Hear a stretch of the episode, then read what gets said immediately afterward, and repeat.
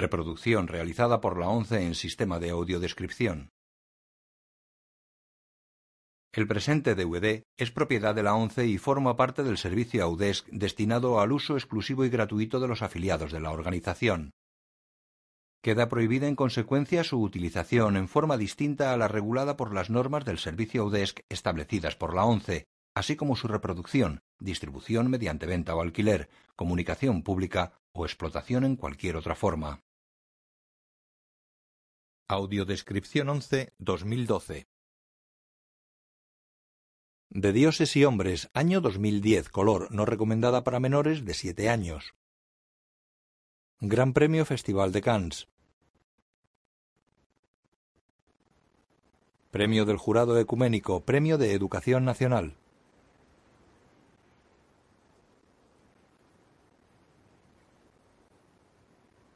Armada Films y Why Not Production presentan una coproducción Why Not Production, Armada Films y France 3 Cinema, con la participación de France Televisión, Canal Plus Cine Cinema y el Centro Nacional de Cinematografía y Presentación Animada. Sobre montañas del Magreb, la voz lee en off el Salmo 81. Yo os dije, vosotros sois dioses, hijos del Altísimo, todos, pero como hombres moriréis y como cualquier príncipe todos caeréis. Varios monjes caminan en fila por un largo pasillo de un monasterio.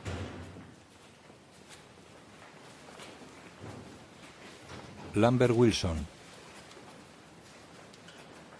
Michael Lonsdale. Otro monje sale por una puerta, la cierra y sigue a los demás. Olivier Rabordin.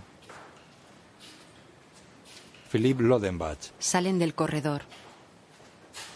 Jacques Serlin. Loac Pichon. Xavier Malí. Jean-Marie Fren. El último llega al final del pasillo y apaga la luz. Están en una capilla. Uno tira de la cuerda de la campana situada tras el altar. Olivier Perrier, Sabrina Oussani, Farid Larbi, Adel Ben Sherif. Se levantan. Director de fotografía, Caroline Champetier. Se colocan en dos filas frente al altar, tres a la derecha y tres a la izquierda. El que está junto al altar coge una Biblia y se coloca entre las dos filas de monjes. Mirando al altar, hace una reverencia.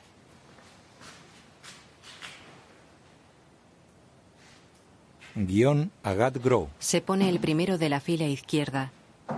Todos dan un paso al centro. Se santiguan.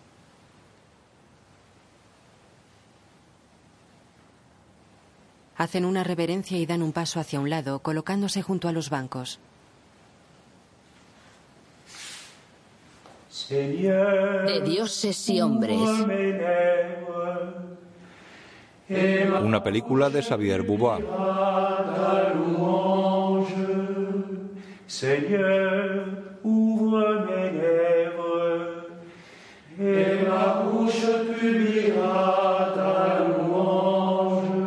Aún de noche todos leen sentados en pupitres en una sala con grandes ventanas. Visten hábito blanco y escapulario negro.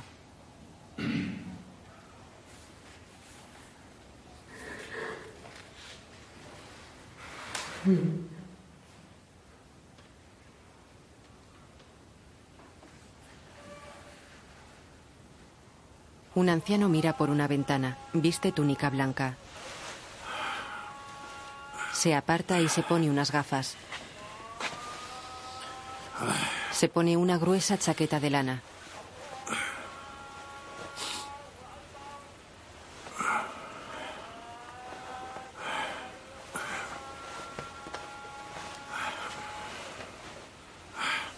Se pone una bufanda y un gorro.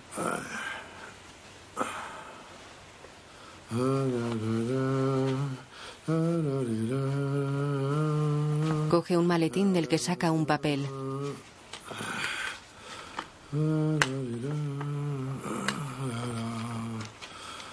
Lo deja en la mesa.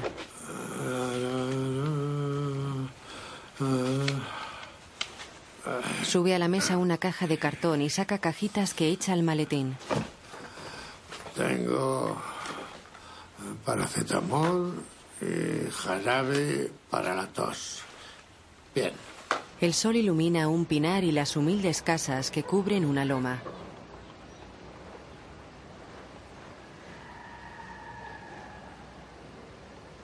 Un joven sale de una casa y cierra la puerta.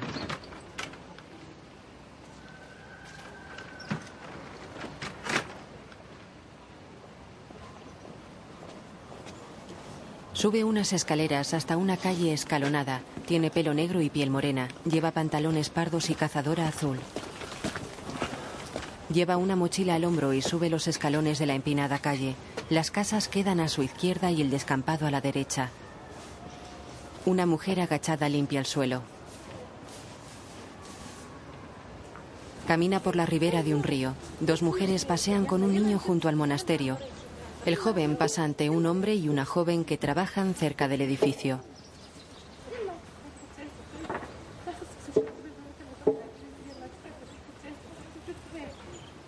Buenos días. Buenos días. Ahí té caliente arriba si quieres. Gracias. Papá, ¿me ayudas? Ya voy, hija.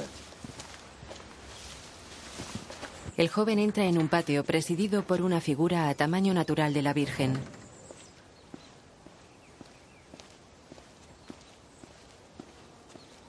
Se acerca al monje del maletín. Buenos días, hermano Luke. Ah, Nureddin, ¿qué tal? ¿Estás bien? Sí. El sábado es la circuncisión de Yamel. ¿Ah, sí? ¿Habrá fiesta? Sí, y estáis todos invitados. ¿Vendrás? Sí, encantado. Muy bien. Pues hasta luego y ánimo. Sí, gracias. Sale del patio y cierra la puerta. Un cartel anuncia los horarios de visitas médicas. Granuja, ¿tú por aquí? ¿No has ido al cole? Nureddin camina ante la fila que espera cerca de la puerta.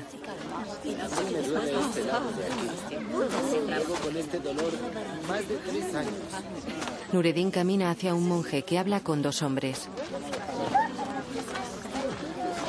Los hombres se van. Nureddin le da la mano. Muy bien. Está casi seco. Así que no necesita más tiritas. No merece la pena. Pero que no le dé el sol, porque sería peligroso. Prohibido. Bien, estoy muy contento. Un besito. Luke está con una mujer y una niña que tiene una quemadura en la frente. ¿Qué ocurre? La mujer se mira los pies. Las zapatillas están rotas. Ah, sí, ya veo. Ay, ay, ay, es grave, ¿eh? Bien, ahora vuelvo. Sale de la habitación. La mujer sonríe. Busca dentro de una caja de cartón. Veamos. La mujer y la niña caminan sonrientes con unas zapatillas nuevas cogidas de la mano. Un hombre mira el valle flanqueado por montañas que se extiende ante él. Está de pie en una ladera y tiene entradas y barba recortada.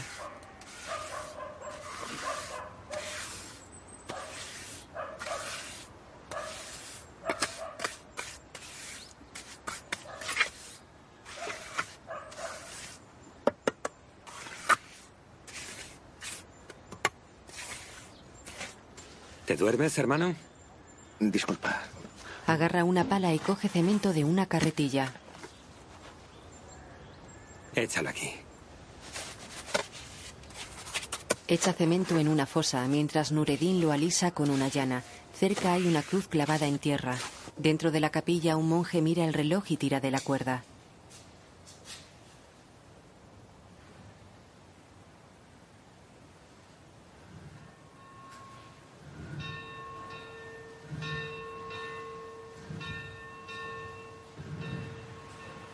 En una habitación los monjes se ponen capas blancas con capucha encima de los hábitos.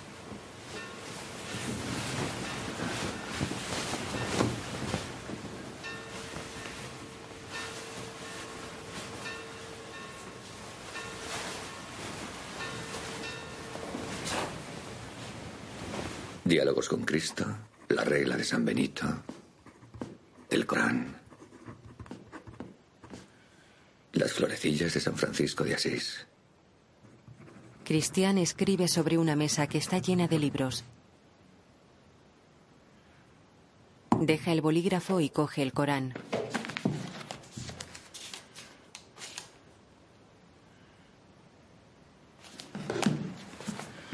Lo deja y continúa escribiendo. Fuera un monje riega con regadera un huerto, un burro pasta tras él.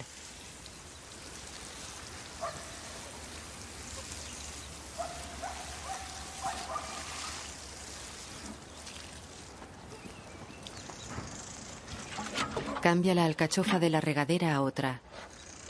Retira los troncos que sujetan los paneles de un invernadero y los cierra, dejando cada tronco sobre cada panel.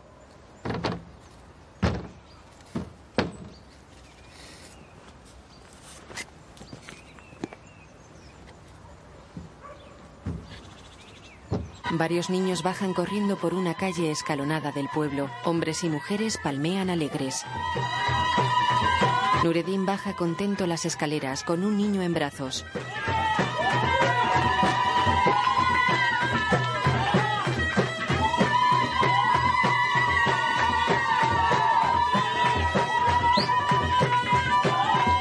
Sube al porche de una casa lleno de hombres. Uno besa al niño y le palmea la espalda.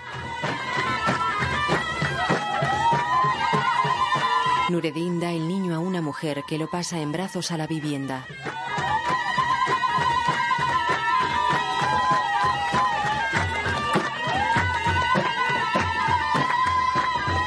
Luke camina entre la multitud.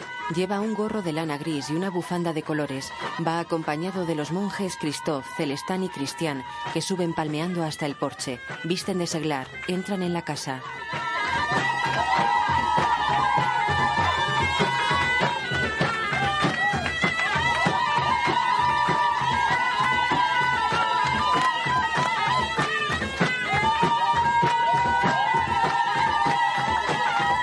Dentro, el niño de Nureddin mira asustado. اهدنا الصراط المستقيم صراط الذين أنعمت عليهم غير المغضوب عليهم ولا الضالين Bosteza. Los monjes están en la habitación llena de hombres. آمن الرسول بما أنزل إليه من ربه والمؤمنون كلنا آمن بالله وملائكته وكتبه ورسله. لا نفرق بين أحد من رسله. وقالوا سمعنا وأطعنا. غفرانك ربنا وإليك المصير. لا يكلف الله نفسا إلا وسعها. لها ما كسبت. وعليها ما اكتسبت ربنا لا تواخذنا إن نسينا أو أخطأنا. ربنا ولا تحمل علينا إصرا كما حملته على الذين من قبلنا. ربنا ولا تحملنا ما لا طاقة لنا. Escuchan respetuosos al oficiante vestido con túnica blanca con capucha. لنا وارحمنا أنت مولانا فانصرنا على القوم الكافرين.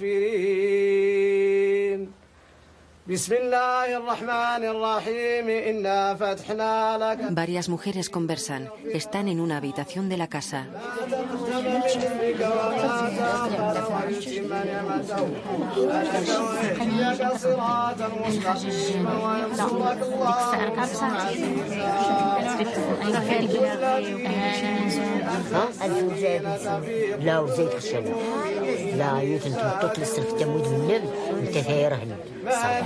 El hermano Michel pasa un cepillo por el suelo mojado del largo pasillo de las habitaciones.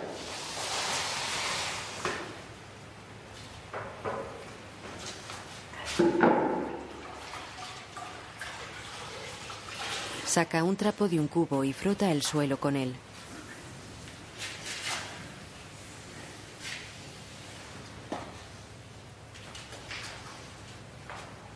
Los hermanos Jean-Pierre y Celestin llenan frascos de cristal con miel y los etiquetan. Miel del Atlas, Colmenar Trapense.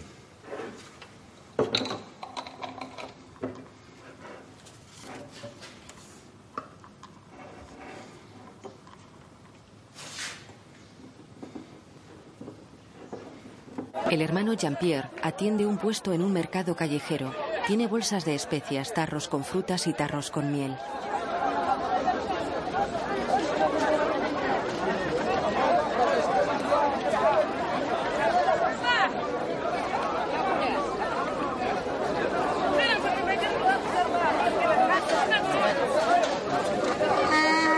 El gentío camina entre los puestos. El hermano Cristian se acerca al puesto de Jean-Pierre llevando una caja de madera llena con tarros de miel.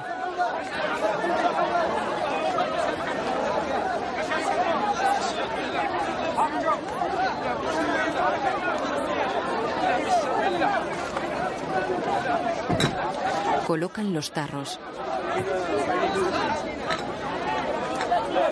Fuera del monasterio, Luke está sentado en un banco con una joven. Pero, ¿cómo sabes si estás enamorado de verdad? Algo en tu interior se emociona. La presencia de ese ser lo descontrola todo y hace que el corazón normalmente se dispare. Y hay una atracción, un deseo. Es, es algo muy bello. Así que no hay que hacerse demasiadas preguntas. Es algo que surge sin más. Estás normal y de repente llega la felicidad. La esperanza de la felicidad pasan muchas cosas. En fin, es una turbación, una gran turbación. Sobre todo la primera vez. ¿Sabes que tu padre me ha hablado de Jared? Mi padre habla demasiado. Yo no quiero. Eso que me acabas de explicar, cuando veo a Jalet no lo siento. Entonces es que no es demasiado serio. El que quiere es mi padre. Ah, ese es otro problema. Sí. Sentados en el banco cerca de la puerta, miran al frente.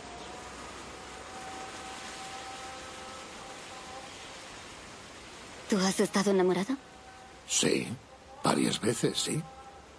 Hasta que un día conocí otro amor, uno aún mayor. Así que acepté la llamada de ese amor. Hace mucho tiempo ya. Más de 60 años. Claro.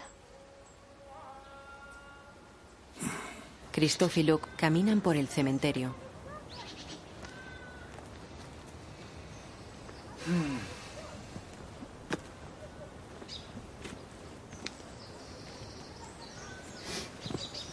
Christophe coge unas ramas del suelo y las lanza lejos. Se limpia las manos y ambos siguen caminando. De noche en la capilla.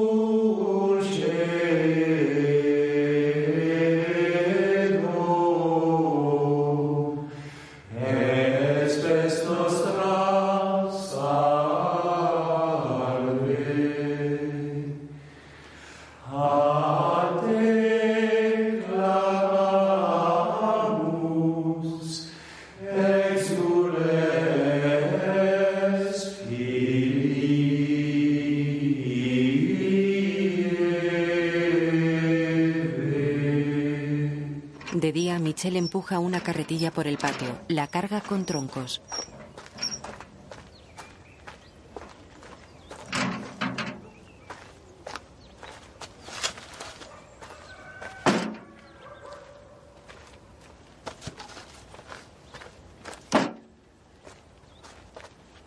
Ah, sí.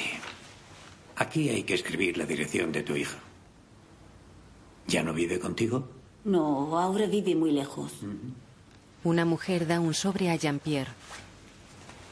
Aquí está. Veamos. El monje escribe. Abdalá Tarudi. Calle de Etretat 13. El hambre. Bien, toma. Ah, sí, aquí piden dos fotos. ¿Tienes fotos? No.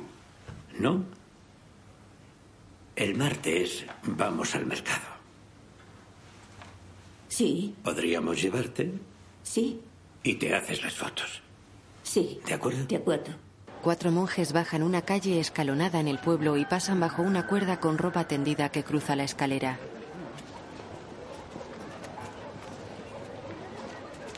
Se cae una camiseta y Cristian se la da a la mujer que tiende. Disculpe. Gracias.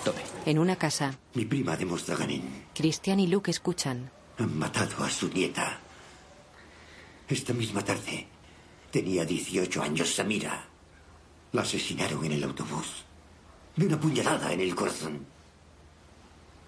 Esos cerdos la arrojaron fuera como un perro. Y por el velo. Porque no llevaba el hijab. ¿Qué les pasa a esas personas? ¿Qué les pasa? No comprendo nada. ¿Le parece normal? No. Palabra de Alá. Dios dice en el Corán: el que mate a su hermano irá al infierno. Son los que van de religiosos, pero ni siquiera han leído el Corán. En el Corán lo pone muy claro. ¿A usted le parece lógico? No. Miren lo que pasa en Francia. Las colegialas arman un escándalo para usar el velo. El mundo se ha vuelto loco, Cristian. Es cierto. Están matando a imanes también. Ayer mataron a otro imán en la calle. Sí. ¿A dónde vamos? No sé quién lo hizo, no sé quién fue, no lo sé. Solo Dios lo sabe. Esto es nuevo, nadie lo comprende. ¿Quién mata a quién? Rezaremos por Samira y por toda su familia. Para que vaya al paraíso. Inshallah. Inshallah, sí. Inshallah. En la capilla los monjes están sentados, vestidos con la capa blanca y mirando al suelo.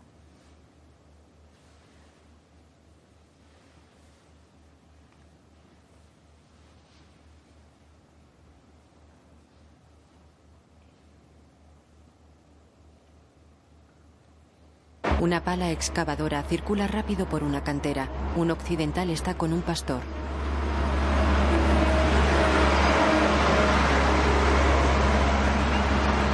El cordero. Este cordero no es mío. ¿De quién es? Pues de Hudson. Varios coches llegan a gran velocidad. Paran y varios hombres armados bajan.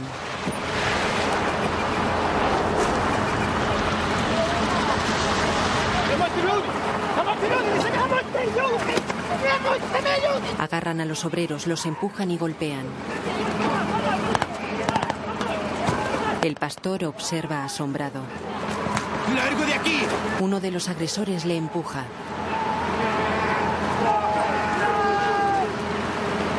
¡Vamos, mátalo! Degüellan al occidental. ¿Largas de una vez? ¿Quieres morir? ¡Venga, largo! Empuja otra vez al pastor y le golpea con el arma. ¡Vete! ¡Ahora mismo! El pastor cae al suelo. ¡Ahora ese! Otro occidental cae al suelo degollado. Ali, uno de los agresores con barba y turbante negro, lo mira con desprecio. ¿Eres idiota o qué? El pastor huye.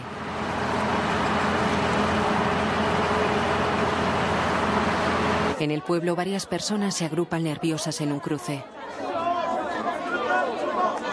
Rabia sube corriendo una calle escalonada.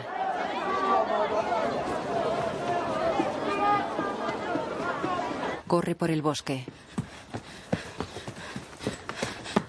Luego dos monjes corren por el monasterio.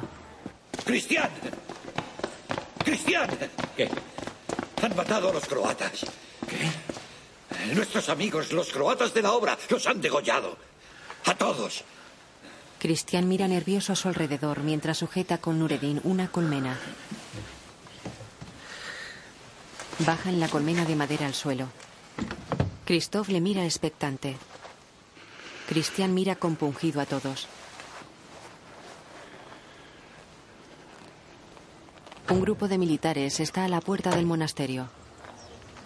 Su monasterio necesita protección militar. No creo que sea lo más indicado. ¿Cómo puedes decir eso? Solo están a 20 kilómetros de los asesinatos de ayer. Las atrocidades se repetirán. Creo que deberíamos plantearnos la propuesta del Balí. Además, aquí viven familias. Piensen las consecuencias. Mi decisión está tomada. Me niego.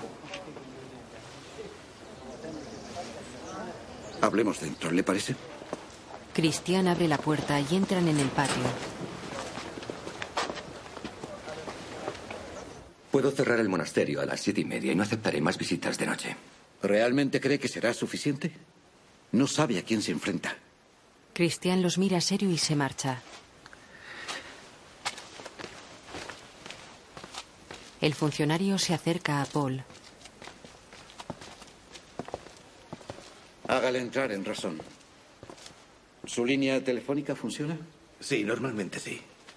Pues llámenos antes de que sea tarde. Se van. Paul cierra la puerta.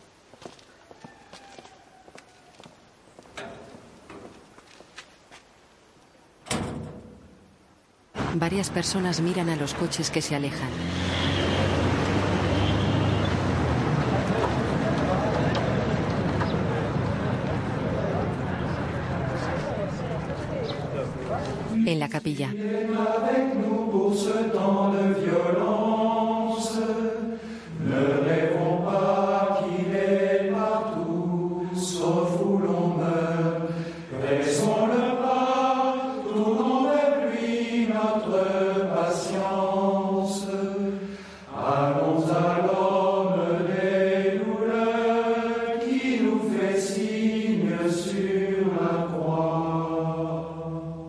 Seglares con los monjes.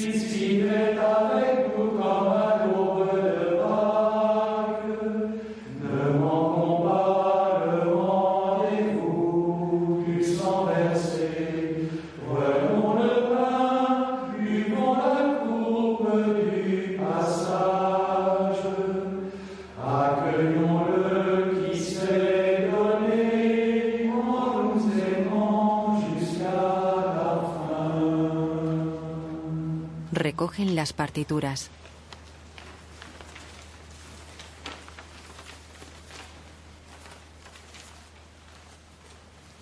Un monje deja en el altar la patena y el cáliz tapado con el corporal. Otro monje coloca la patena y el cáliz junto a un crucifijo.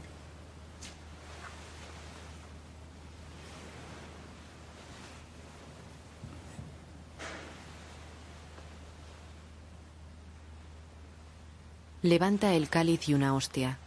Por Cristo, con Él y en Él. A ti Dios Padre Omnipotente, en la unidad del Espíritu Santo, todo honor y toda gloria, por los siglos de los siglos. Amén. ¿Cómo has podido tomar esa decisión sin consultarnos? El momento es muy grave para todos. Sentados a una mesa. ¿Qué habrías hecho en mi lugar? Habría esperado hablarlo con vosotros para conocer la opinión de cada uno. ¿Para responder qué, al final?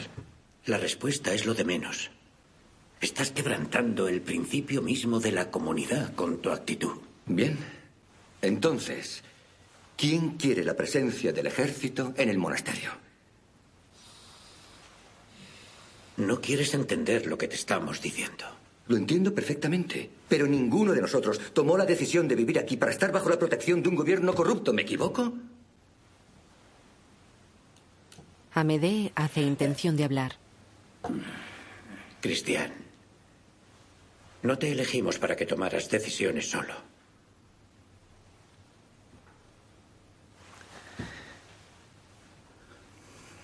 ¿Y qué hacemos si vienen al monasterio? ¿Nos dejamos matar? Es un riesgo, sí. Pero fuimos llamados a vivir aquí, en este país, con este pueblo, que también tiene miedo. Viviremos con esa incógnita, sí. Yo personalmente no vine aquí para participar en un suicidio colectivo. Quizá podríamos decidir qué quiere hacer cada uno si se presentan aquí. ¿Y qué quieres hacer? Fíjate en los croatas. Jugar al escondite. Sonríe. Los demás quedan preocupados. De noche, Amedee cierra la puerta y comprueba que esté bien cerrada.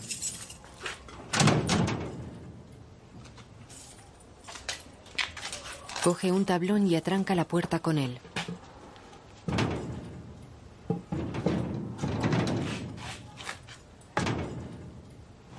Se marcha.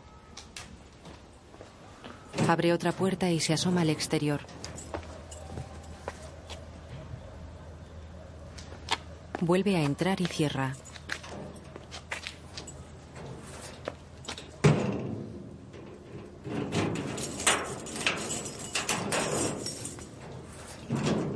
En una habitación, Luke ausculta a Medee. Tose un poco. Amedee está sin camiseta y famélico.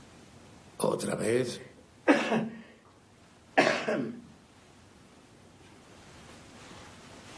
Mira a Luke. Nos vas a enterrar a todos. En la capilla, Christoph toca la campana. Cinco monjes están sentados y dos arrodillados.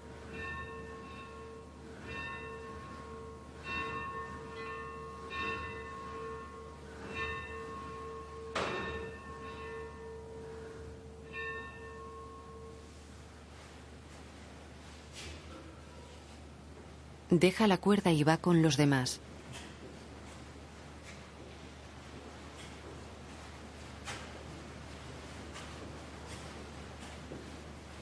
Se detiene ante el altar y hace una reverencia. Va a su sitio en los bancos y se arrodilla.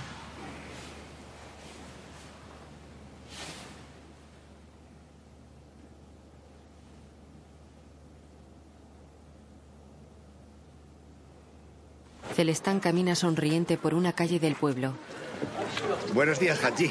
¿Qué tal? Buenos días. ¿Aún no te han cortado la cabeza? Me da igual. Que se la lleven si quieren. ¿Puedo? Claro, adelante. Entran en una tienda. En una televisión hay imágenes de un atentado.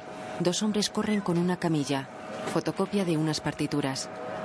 Celestán mira atento la imagen. Unos hombres bajan a un niño por una escalera de mano. Una mujer tiene la bata manchada de sangre en la casa sin pared. Celestán observa compungido.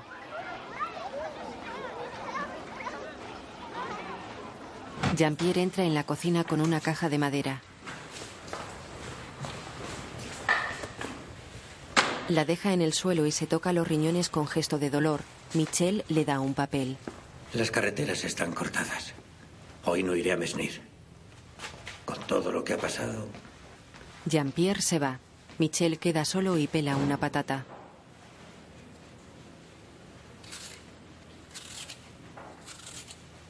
Deja el cuchillo y se queda pensativo. Christophe conduce un tractor.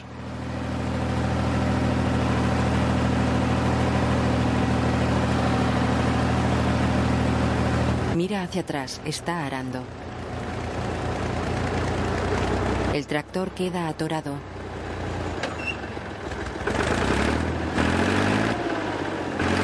Levanta el arado. Lo baja y continúa.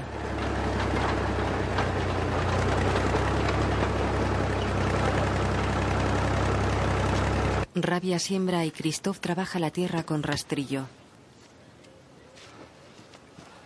Él coge un pequeño saco de semillas.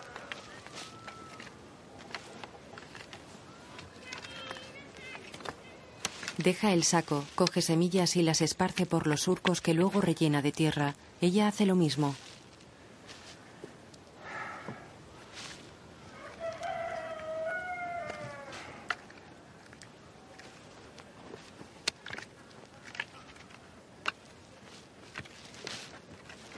Los dos miran al frente de pie en el huerto. Se miran. Rabia sonríe. No, no necesitamos nada. Ya os lo haré saber. Al teléfono. Falta una semana para Navidad y ya sabes lo importante que es para nosotros estar aquí todos juntos. Sí. Gracias de nuevo. Hasta pronto. Cuelga y mira por la ventana. Luego cenan en el refectorio. Jean-Pierre lee. Aceptar nuestra impotencia y nuestra pobreza radical es una invitación. Una llamada urgente a crear relaciones que no sean de poder. Al reconocer mi debilidad, puedo aceptar la de los demás y ver en ella una invitación a asumirla, a hacerla mía, imitando a Cristo. Tal actitud nos transforma para la misión.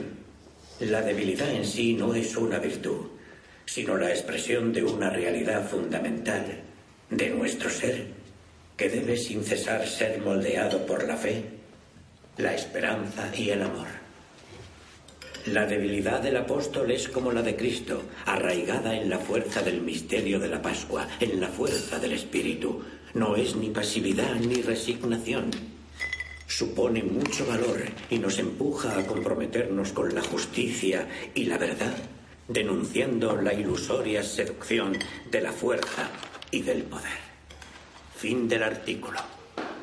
Nuevo artículo de Carlo Carreto, El Dios que viene.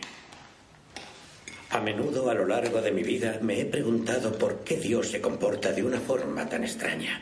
¿Por qué permanece tanto tiempo en silencio? ¿Por qué la fe resulta tan amarga? En la capilla, Celestán coloca la mula de un Belén y velas en los candelabros colgados en las paredes.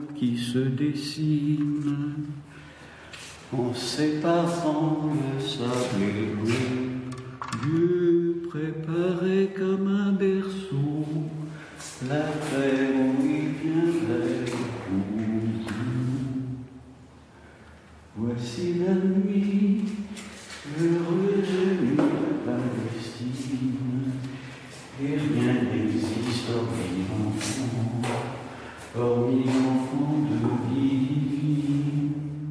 De noche camina ensimismado por el patio con las manos a la espalda, agarrando un manojo de llaves.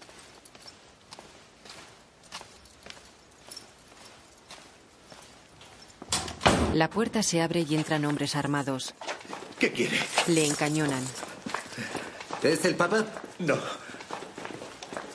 ¿Dónde está el Papa? Aquí no hay ningún Papa. El jefe, ¿cómo se llama? ¿Su nombre? Hermano Cristian. ¡Cristian! ¡Cristian! ¡Cristian! Cristian está en una habitación. ¡Cristian! Venid conmigo. ¡Cristian! Vamos, vamos, vamos. Caminan por el patio. Ali se acerca serio al asustado Celestán, que tiene las manos en alto. Ali le baja una. ¿Quién es? Cristian. A tres monjes. Sí. Venga, venga. Desde prisa. Vamos. Salgan todos.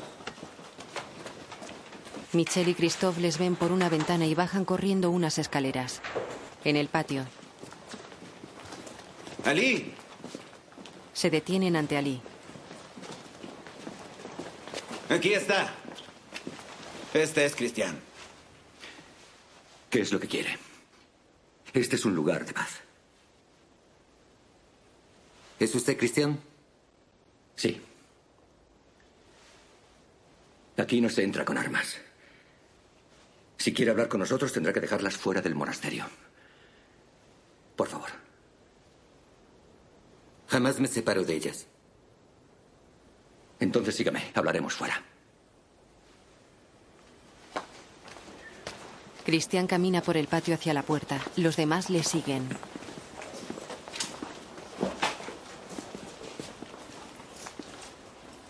Un miliciano impide que los demás salgan tras Cristian y Ali.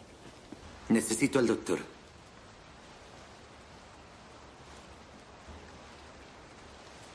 Tiene que acompañarnos. Imposible. Hay tres heridos a una hora en coche. No puede salir de aquí. Está enfermo, es mayor y tiene ataques de asma. El hermano Luke siempre atiende a los enfermos que acuden al dispensario. Atiende a todos los que le necesitan, sin distinción. Su identidad no le importa y así seguirá siendo, pero no puede hacer más. Entonces tendrán que darnos medicinas.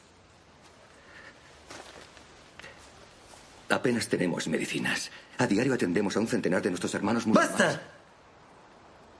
No tiene elección. Sí. Tengo elección. No podemos entregarles algo que no tenemos. Pregunten a sus hermanos del pueblo, dirán que vivimos modestamente, solo de nuestros cultivos. ¿Ha leído el Corán? Verás que los más amigos de los creyentes son los que dicen, somos cristianos. Y que hay entre ellos monjes y sacerdotes. Y que hay entre ellos monjes y sacerdotes. Y no son altivos. Por eso nos sentimos tan cerca de nuestros vecinos. Ali lo mira serio.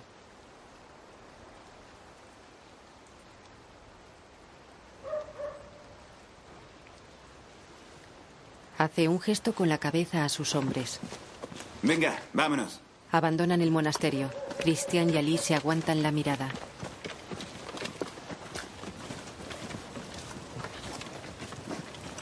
Ali se va. ¿Sabe que esta noche no es una noche cualquiera? Ali se da la vuelta intrigado.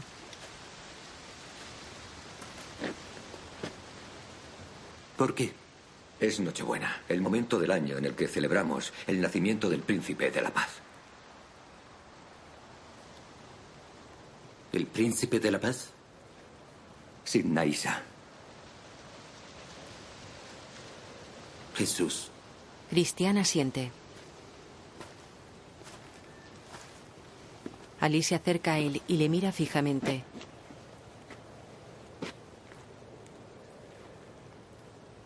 Entonces, discúlpeme. No lo sabía. Se coloca el arma colgada al hombro y le ofrece su mano.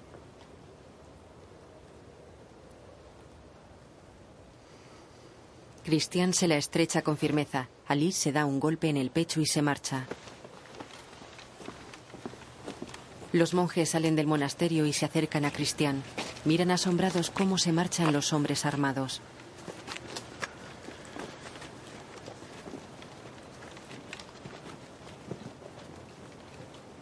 Ali se da la vuelta, los mira y continúa su marcha.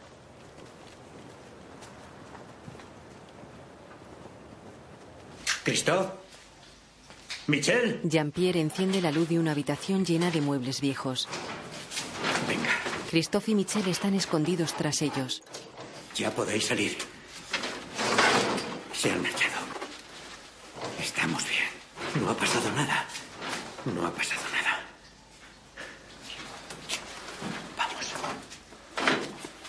En una habitación, Luke cura el brazo a Celestán. Los demás están preocupados. El anciano Amedee masajea los hombros de Christophe. Ya está. Muy bien.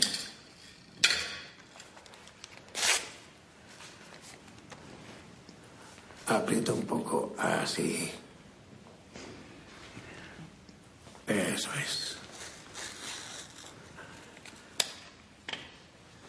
Quita el dedo. Cristian camina por la habitación palmeando a los demás. Déjatelo un rato. Eso es. Ya estás mejor. No te preocupes. Gracias. Luke recoge su instrumental.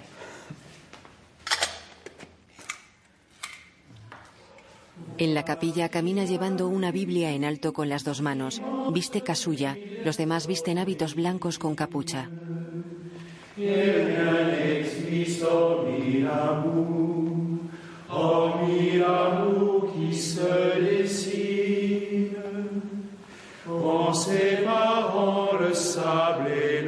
Se acerca al altar, baja la Biblia lentamente y la deja encima.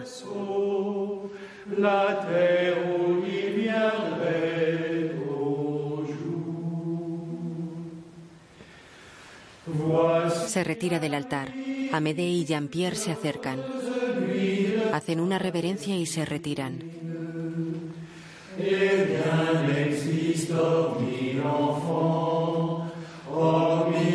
Christophe se acerca al altar con una figura del niño Jesús.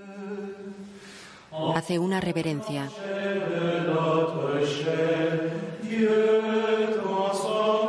Gira a su izquierda y deja la figura en el Belén entre la Virgen y San José.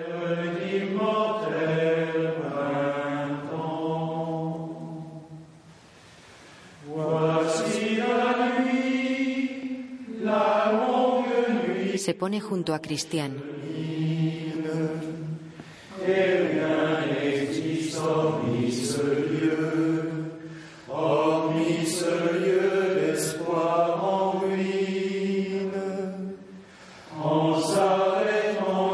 Celestán canta en voz baja, sentado y con gesto ausente.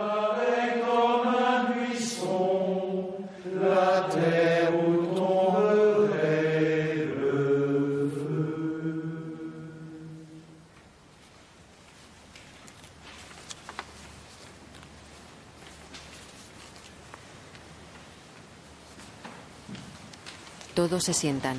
Amédée se quita las gafas. Cristian suspira, mira al techo y reprime el llanto cerrando los ojos con fuerza.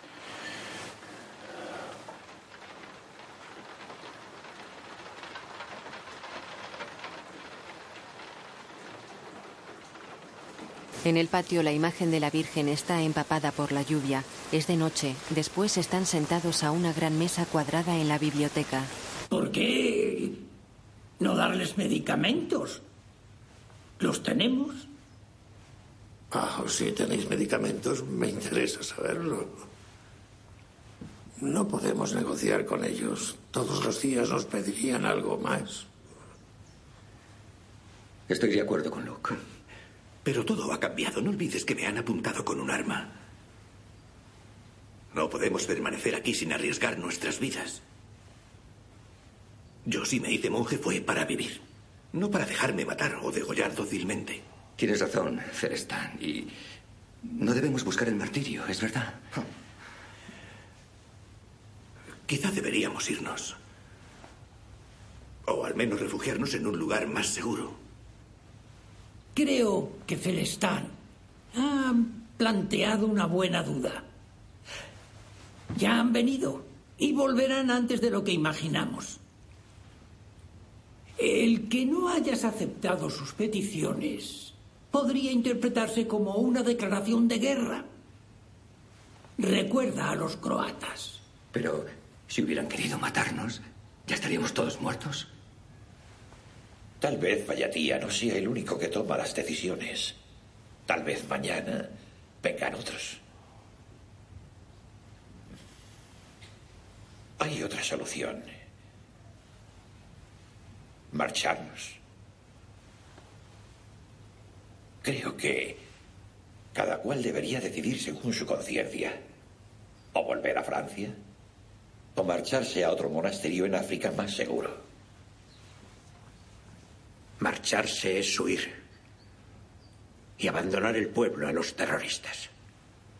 Hay que hacerlo escalonadamente para evitar que la gente se preocupe. En realidad eso no cambia nada. El buen pastor no abandona a su rebaño cuando aparece el lobo.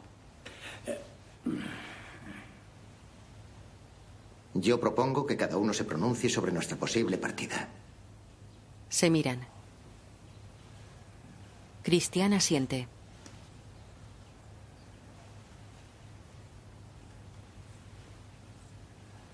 Jean-Pierre.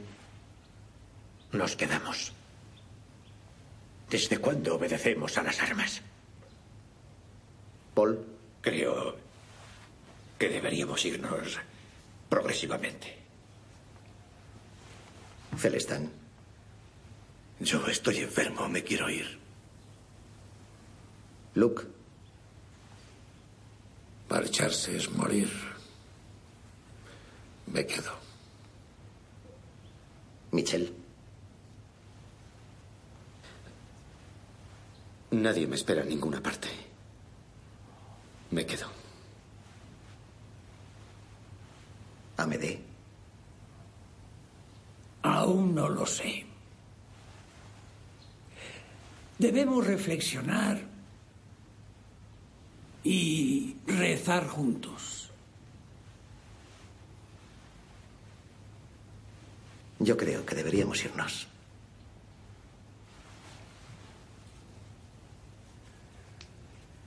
¿Y tú, Cristian?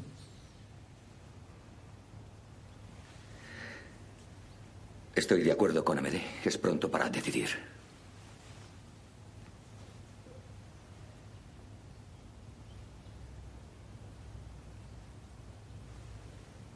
Nuestro socorro está en el nombre del Señor. Que creó el cielo y la tierra. Se levantan y se marchan.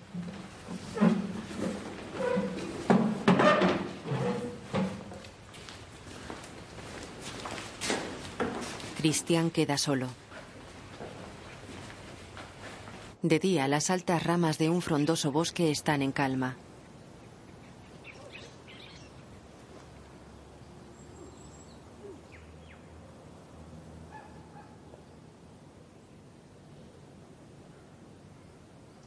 En un claro, Cristian mira las copas de los altos cedros. Se fija en uno de gran altura.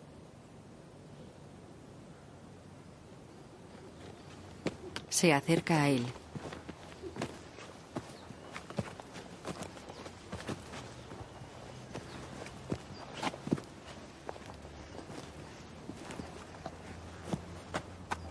Palmea el grueso tronco y acaricia la corteza rodeándolo. Líquenes grisáceos cubren parte de la corteza.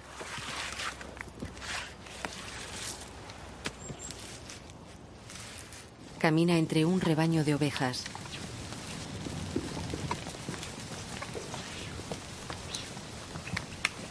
Los animales se apartan a su paso.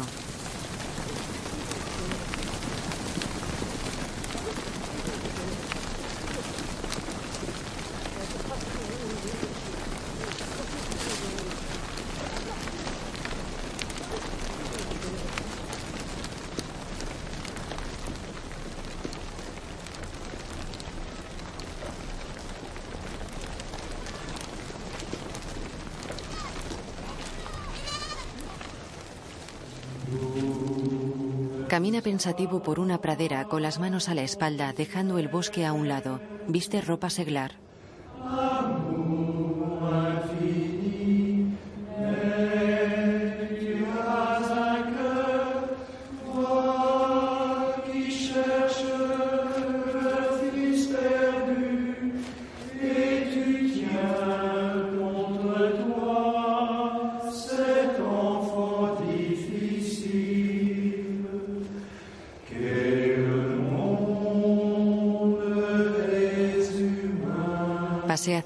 Lago que refleja el frondoso bosque que cubre las montañas del horizonte.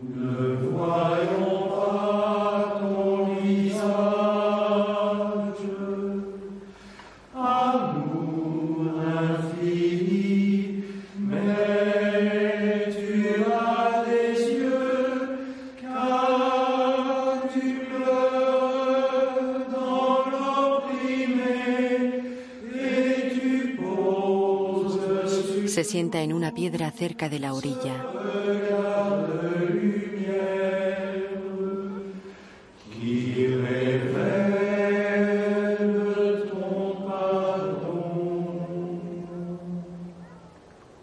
Panorámica del lago y las montañas que lo rodean.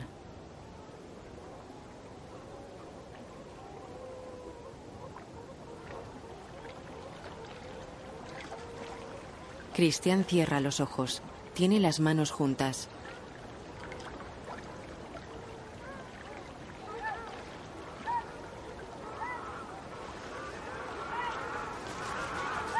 Mira la bandada de patos que sobrevuela la zona.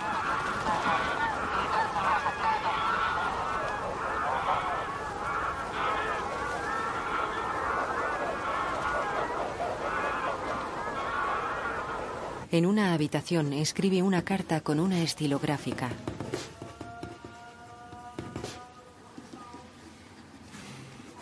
Encima de la mesa hay una imagen de una virgen y una foto apoyadas en la pared.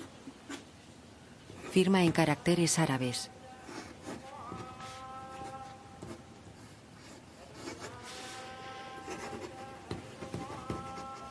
Cierra un sobre, lo deja encima de la mesa y lo mira detenidamente.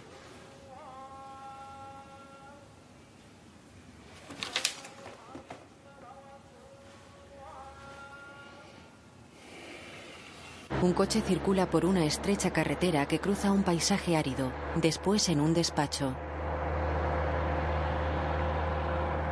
Realmente me pregunto qué va a ser de este país. Ayer dos profesoras del norte aparecieron muertas en sus casas. Les explicaban a los adolescentes que es normal enamorarse a su edad y que tienen derecho a mostrarlo. ¿Creen que una joven de 15 años las denunció a los extremistas? Estamos tan desolados como ustedes. ¿Y qué sabrán ustedes? Este es mi país. Además de estar triste, estoy cansado de no verlo hacerse adulto. Y contrariamente a lo que piensen, creo que fue la colonización francesa. Ese robo organizado la que nos ha retrasado. Toma un sobre. Es para usted. Lo deja en la mesa ante Christian que lo coge. Jean-Pierre se pone las gafas. El funcionario los mira serio. Ministerio del Interior, Dirección General de Protección Civil. Ya no bromean. Ahora las órdenes son serias. Sabe que nadie, salvo nosotros, decidirá si abandonamos el país. Lo contrario me habría extrañado. Y mucho. Pero su testarudez es peligrosa. Se levanta. Fíjense en la gente de ahí fuera. Se acerca a la ventana.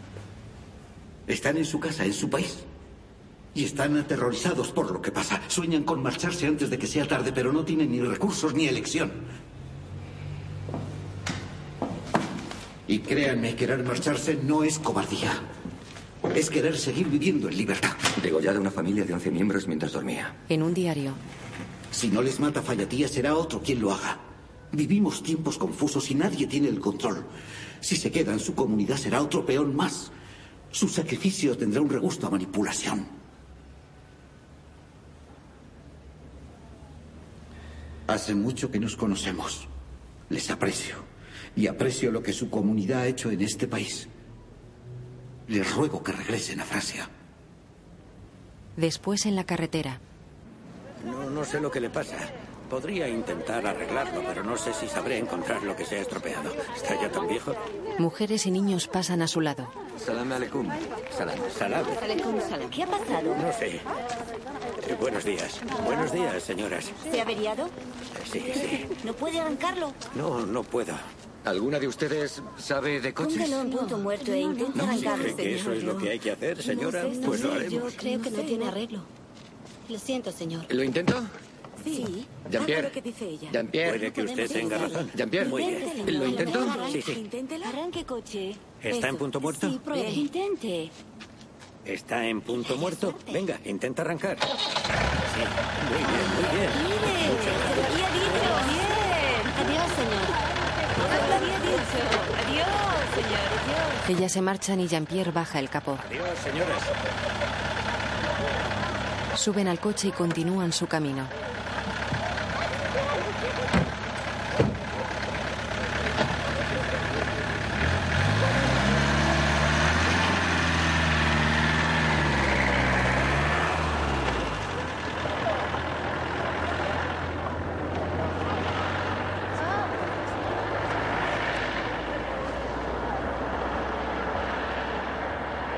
Después en una casa. ¿Cree que el pueblo necesitará protección del ejército? Porque un día volverán. Ah, no, no, no me hable del ejército, es un desastre.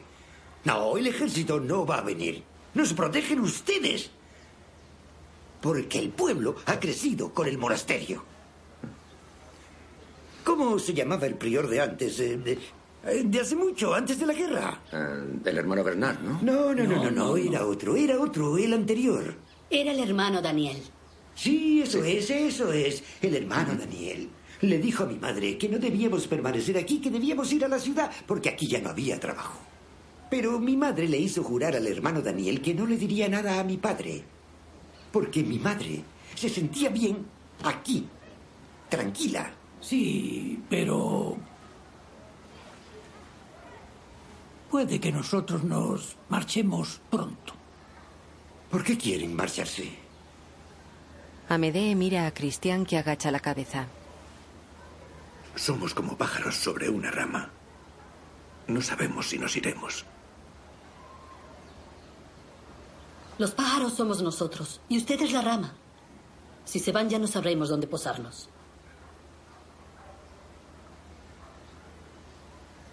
Christian suspira y mira al suelo. En la capilla. Perdona nuestras ofensas, como también nosotros perdonamos a los que nos ofenden. No nos dejes caer en tentación y líbranos del mal.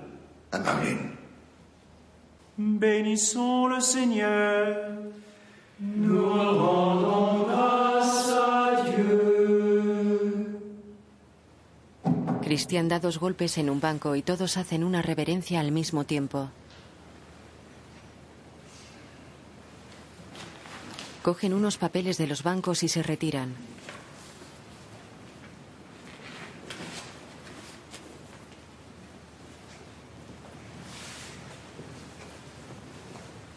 En el huerto, uno de los paneles del invernadero está roto. Christoph retira los cristales.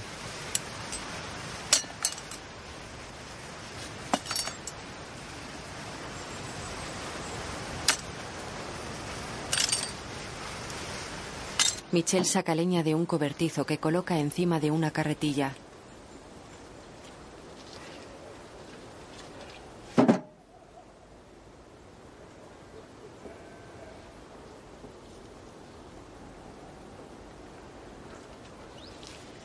Se sienta en los troncos apilados. Después en una habitación, Quieres marcharte, ¿verdad? Paul baja la mirada. He pensado en marcharme, sí. Pero me pregunto qué sería de mi vida entonces.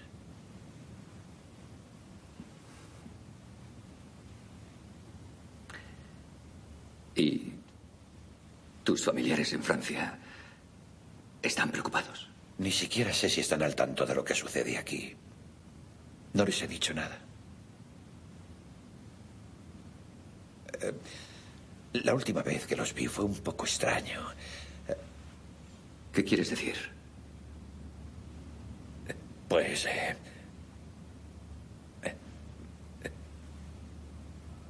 celebrábamos los 80 años de mi madre en un restaurante. Vi a todo el mundo.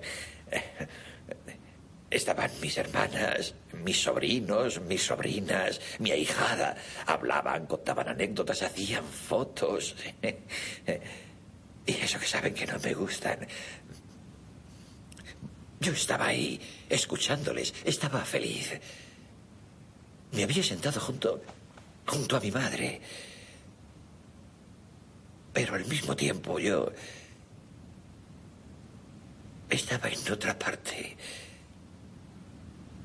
Me decía, ¿y si lo dejara todo? ¿Y si... Podría regresar a mi país, podría retomar mi oficio, la fontanería, el consejo municipal, los bomberos, el coro, todo. Y al mismo tiempo me decía, no, es imposible. Mi, mi vida está allí. O sea, aquí con vosotros. Christoph y Luke friegan en la cocina. Estuvo bien lo que Cristian dijo esta mañana en el capítulo. ¿Eh?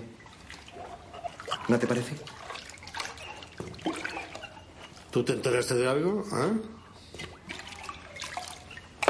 Vete a la mierda. Christoph se marcha. Bueno.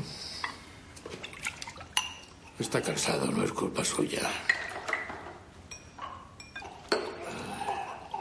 Luke dibuja en un sobre un sol y tres palotes y debajo una luna y dos palotes. Corta un blister de ocho pastillas por la mitad y lo mete en el sobre con otro blister entero.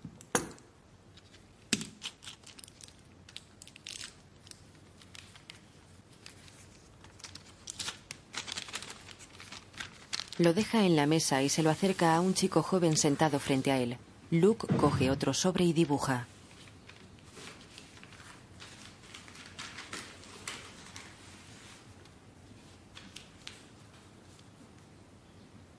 Camina dolorido por el pasillo con una mano en el estómago.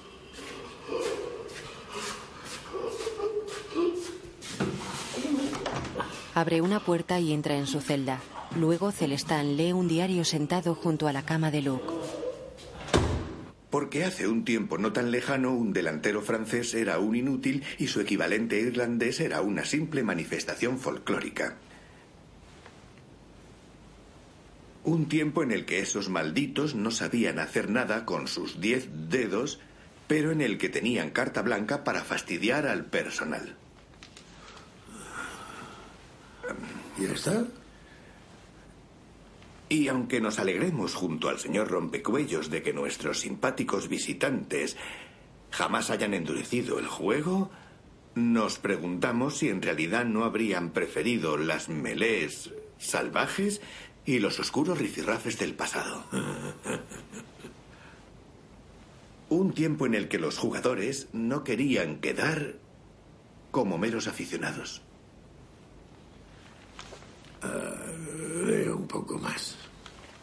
Circulan con el coche por una estrecha carretera.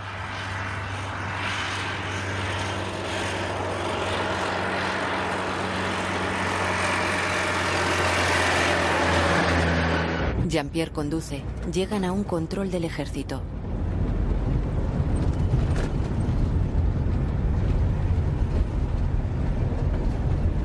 El soldado mueve el brazo varias veces. Él cambia la marcha y decelera. El militar les hace gestos de que sigan.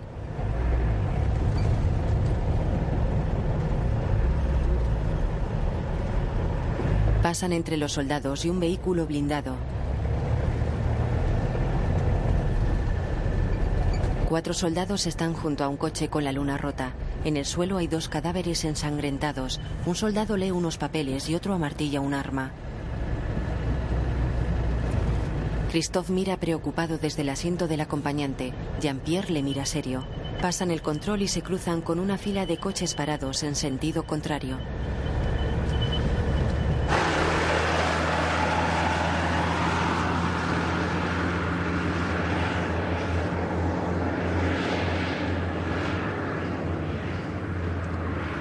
El coche se aleja por la carretera. El cielo está nublado.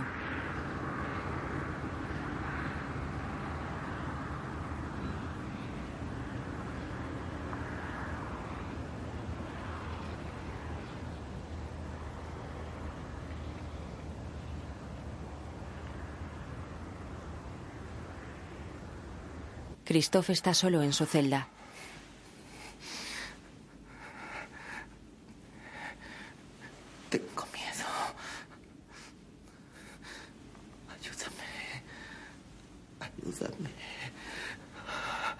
Ayúdame. Ayúdame. Ayúdame. No me abandones. No me abandones. Por favor, ayúdame. Christian y Michelle le escuchan desde sus cuartos. Christophe respira hondo y mira al techo.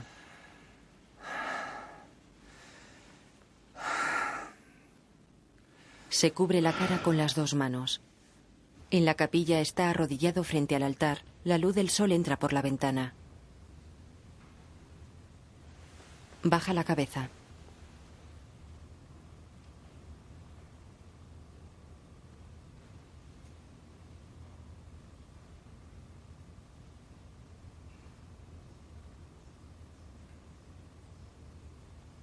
Levanta la cabeza y mira al frente.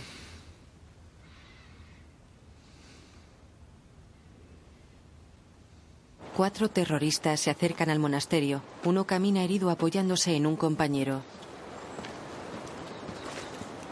Abren la puerta. Uno se queda ante la puerta vigilando y los demás entran.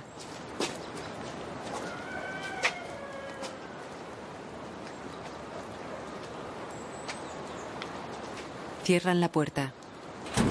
Dentro pasan ante unas mujeres sentadas que los miran desconfiadas.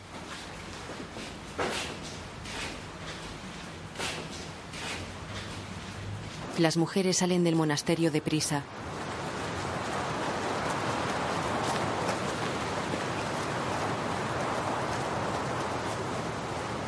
Luke abre los párpados del terrorista que está tumbado en una camilla.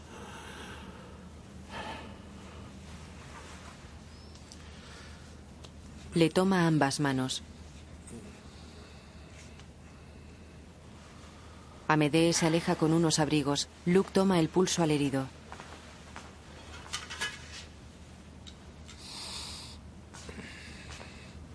Amedee da un estetoscopio a Luke.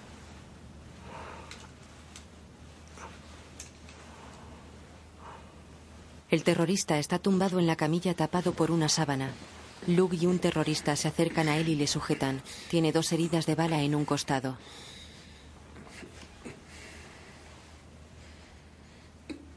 Madre mía, no tiene muy buena pinta, ¿eh?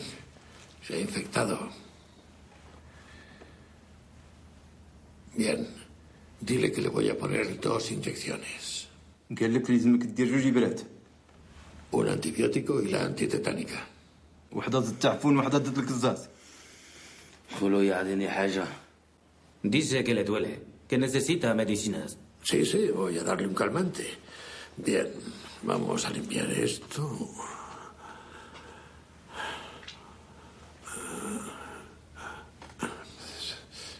Sí. Ya está. Te pondrás bien, te pondrás bien. En la capilla los monjes forman dos filas enfrentadas. Todos permanecen agachados en reverencia.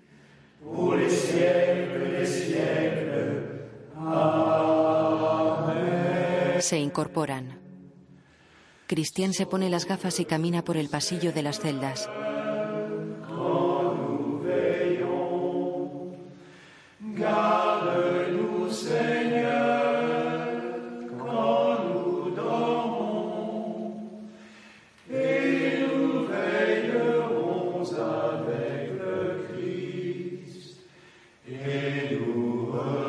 Llegar al final, abre una puerta lateral y entra despacio. Es la celda de Luke que duerme en su cama con un libro apoyado en su pecho y las gafas puestas. Cristian le quita el libro con cuidado de no despertarle y lo deja en una mesa.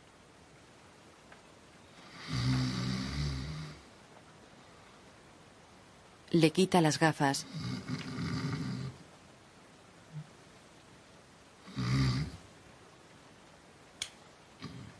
Recoge unos frutos secos que hay sobre la cama y los deja también en la mesa.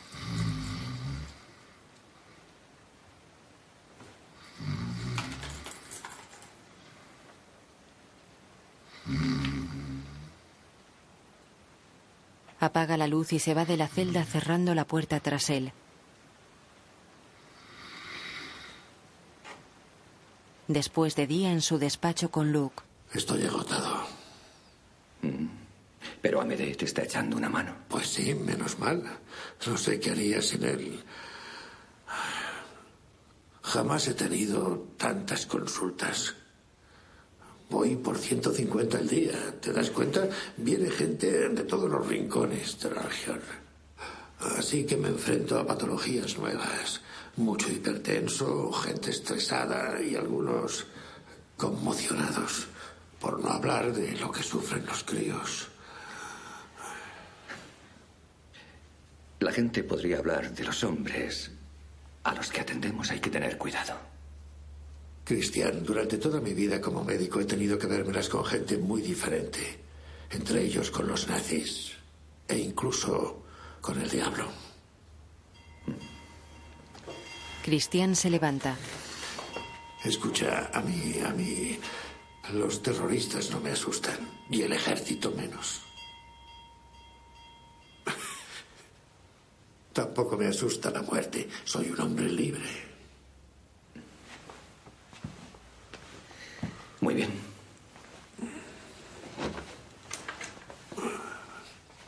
Bien. Deja paso al hombre libre. Cristian le palmea la espalda. Luke se va. Cerca de un campamento militar, vehículos del ejército pasan al lado de Cristian, que lleva un sobre en la mano y camina junto a un soldado.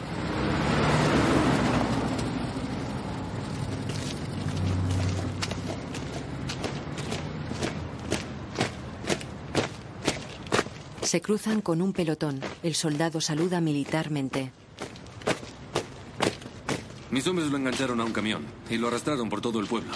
Los niños corrían detrás encantados. Afortunadamente para él ya estaba muerto. ¿Y por qué no trató de impedirlo? ¿Impedirlo?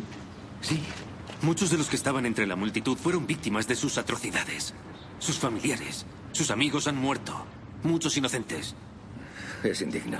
Ningún ser humano debería sufrir semejante trato. ¿Quiere que le cuente su tortura favorita? Fallatía y los de su calaña no merecen la menor compasión. Le encuentro muy indulgente con los terroristas. Demasiado indulgente. Se rumorea que el monasterio está bajo su protección. ¿Les han atendido alguna vez? ¿Dónde lo encontraron? Hace dos días, el coche del Balí quedó atrapado en una emboscada. De camino a Tikrit.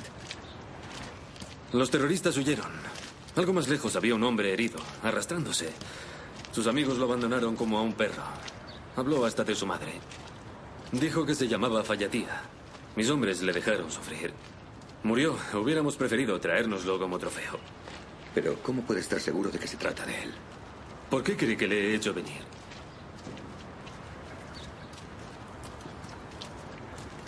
En una sala, Cristian se acerca a un cadáver tapado con una sábana. Un soldado levanta la sábana y muestra el cadáver de Ali, lleno de moratones.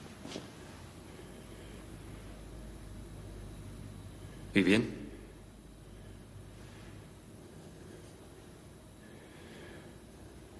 Es él, sí.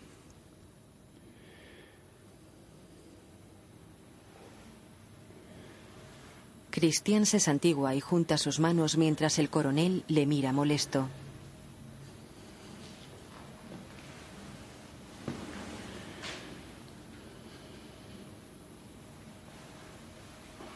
Gesticula indignado. El soldado cubre el cadáver. Vamos, salga. Fuera. Cristian se abrocha el abrigo. El soldado y él se van. Camina con Christophe por el encinar cercano al monasterio. Duermo mal. El menor ruido me despierta. Me replanteo mi vida. Mis elecciones.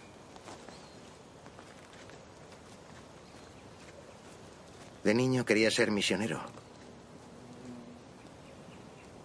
Así que morir por mi fe no debería quitarme el sueño.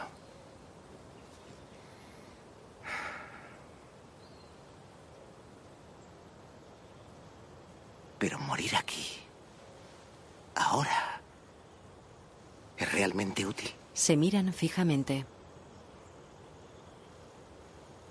Ya no lo sé. Me estoy volviendo loco. Es cierto, quedarse aquí es una locura como la de hacerse monje. Se pone frente a él y le coge de los hombros. Pero recuerda, tu vida ya la has entregado.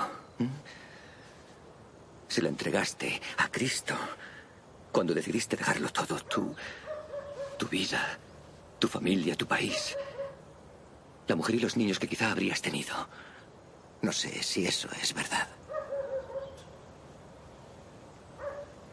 Rezo. Pero ya no oigo nada.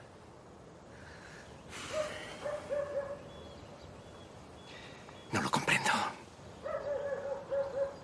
Somos mártires. ¿Por qué? ¿Por Dios? ¿Por ser héroes? ¿Por demostrar que somos los mejores? No, no, no, no. Uno se hace mártir por amor, por fidelidad. Y la muerte, si llega, será a pesar nuestro, porque hasta el fin, hasta el fin intentaremos evitarla. Nuestra misión aquí es ser hermanos de todos. Y recuerda que el amor es pura esperanza. El amor lo soporta todo. Le abraza. Perdóname. Caminan hacia el monasterio.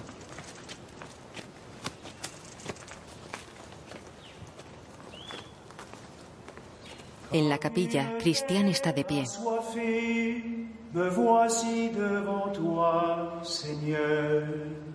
Se sienta. Me voici devant toi. Seigneur, entends ma prière. Dans ta justice, écoute mes appels. Dans ta fidélité, réponds-moi.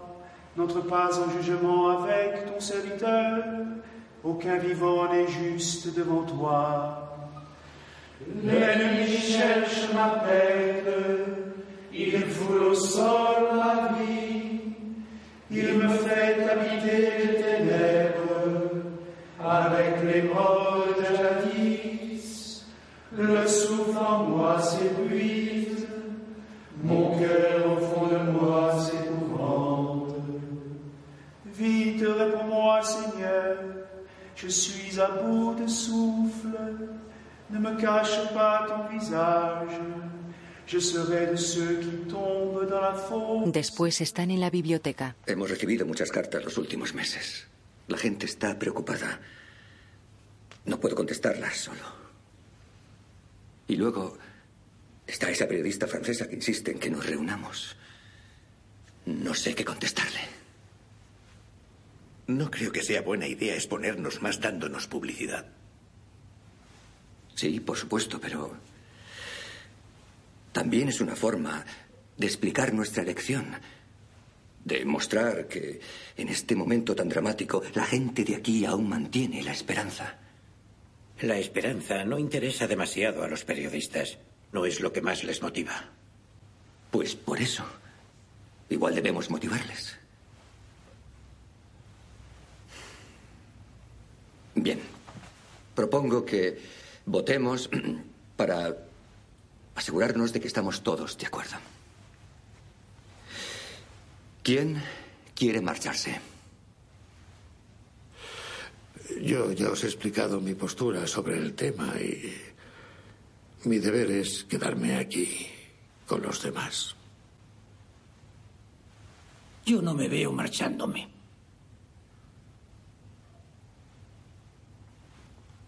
Es verdad. Marcharnos no conduciría a nada. Yo tampoco estoy dispuesto a irme. Esta noche lo pensaba y la idea de marcharme me incomoda. No me siento en paz. La decisión de marcharnos sin más no tiene sentido. No era nuestro interés personal lo que buscábamos al instalarnos aquí. Yo sigo pensando que nuestra misión aquí no ha terminado. Me quedo. Me... Me he pasado la mañana rezando mientras cocinaba. El discípulo no está por encima de su maestro. No debo apartarme de él ahora. Dejemos que Dios ponga su mesa aquí. Para todos. Amigos y enemigos.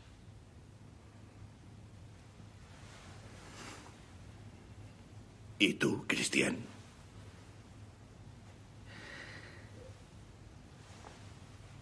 Las flores silvestres no cambian de lugar buscando los rayos del sol. Dios se encarga de fecundarlas allá donde se encuentren. ¿Quién quiere quedarse? Amedee levanta la mano y los demás hacen lo mismo.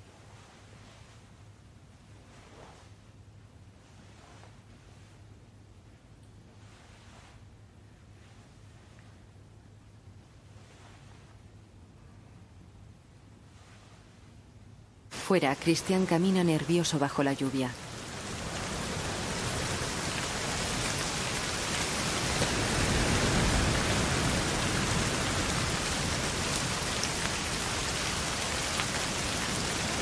Se quita las gafas y se toca la cara preocupado.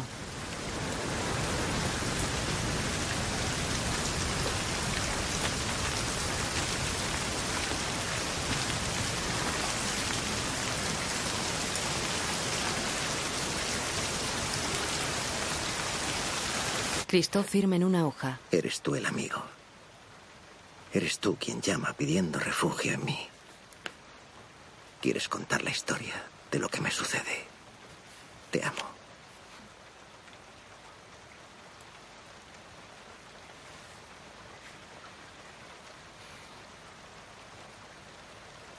La deja en una mesita. Está en su celda apenas iluminada por la luz tenue de una vela.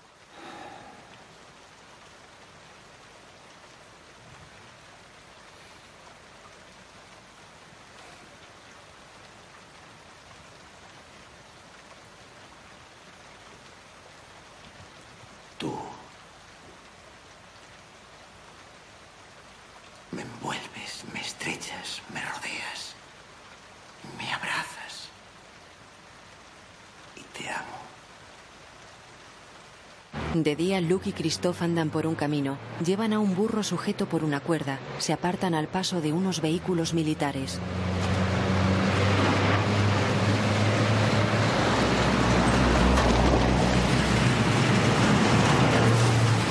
Uno de ellos para, un soldado baja y se queda frente a ellos. Los que pasaron de largo paran más adelante. De un camión bajan una decena de soldados. Corren hasta el monasterio. Pasan cerca de un grupo de personas y de Amedee que los mira atónito.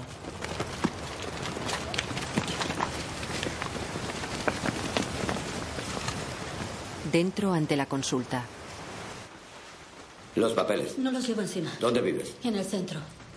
Tú, los papeles. No los tengo. ¿Dónde vives? Aquí al lado. Los papeles. No los tengo. ¿Dónde vives? En el pueblo. Los papeles. Vamos a ver, ¿quieren dejar el numerito? Ya ven que son mujeres y niños que acuden a nuestra consulta. Esto no es una comisaría de policía. Safi, Baraka, ya basta. Es increíble. Siéntense y tranquilas, ¿eh? Gracias. Gracias. Tú vente Gracias. conmigo. Esto es increíble. Cristian mira al coronel. Rabia, su padre y los demás le acompañan.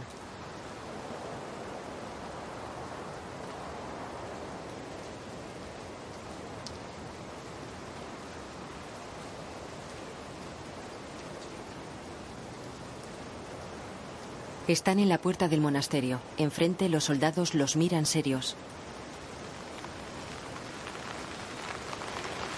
El coronel se da la vuelta y gesticula. Los soldados se retiran.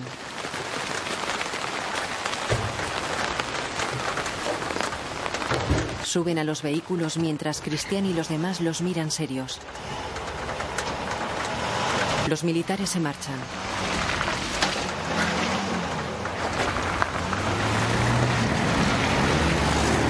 Luke habla en off mientras lee sentado en la biblioteca. Leí hace poco esta cita de Pascal.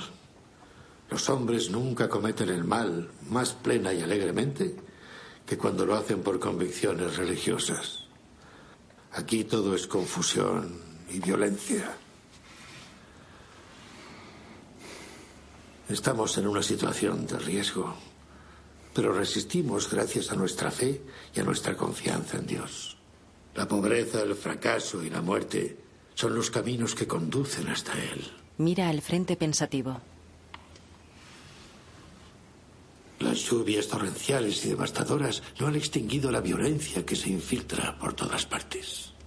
Se enfrentan dos partidos. Uno quiere conservar el poder, el otro arrebatárselo.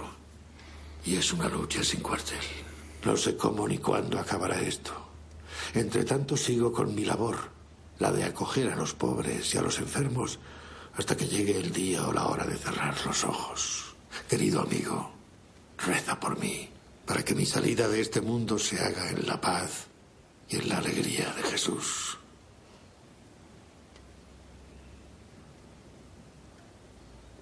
Se acerca a una pintura que representa la pasión de Cristo. Apoya su rostro en el pecho de Jesús.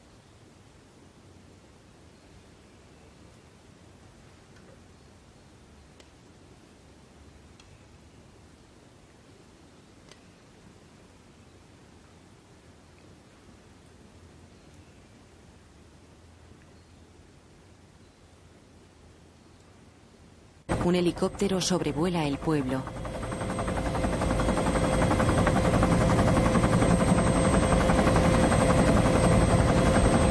Los monjes rezan en la capilla. Cristian levanta la cabeza y mira a sus compañeros que siguen rezando. El helicóptero sobrevuela el monasterio. Cristian se levanta preocupado. Los demás miran a su alrededor.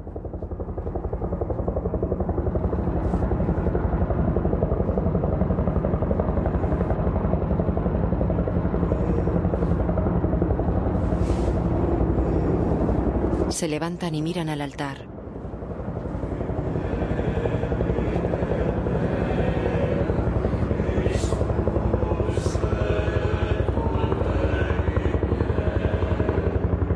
El helicóptero se acerca al monasterio.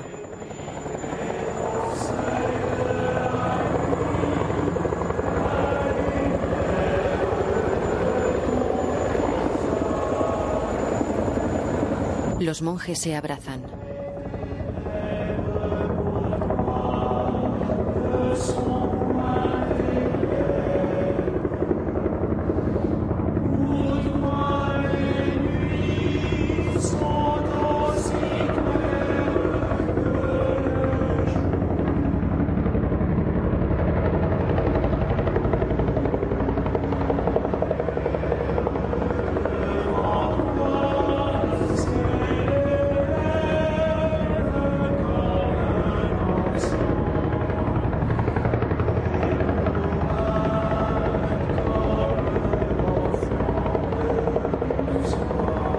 El helicóptero sobrevuela el bosque cercano al monasterio.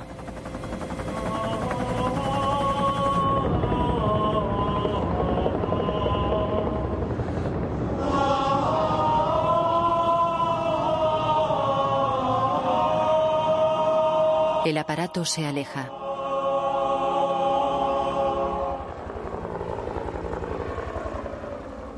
Luke mira por la ventana y suspira aliviado. Después en el patio reciben a un recién llegado.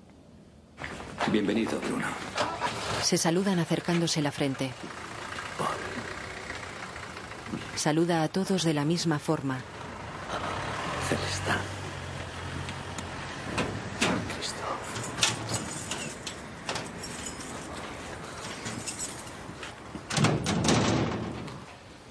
Hola, Luke. Jean-Pierre. Amélie.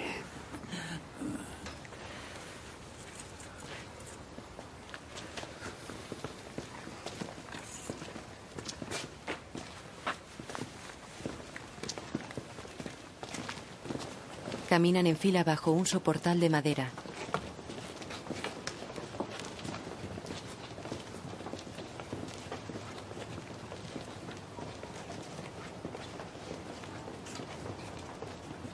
En la cocina, Bruno saca cosas de un bolso de viaje. Oh, Las hostias. las hostias para mí, para todos. Para todos nosotros. Gracias, hermano. ¿Medicamentos? Para Luke. Oh, bendito sea Gracias, Qué madre mía, qué maravilla.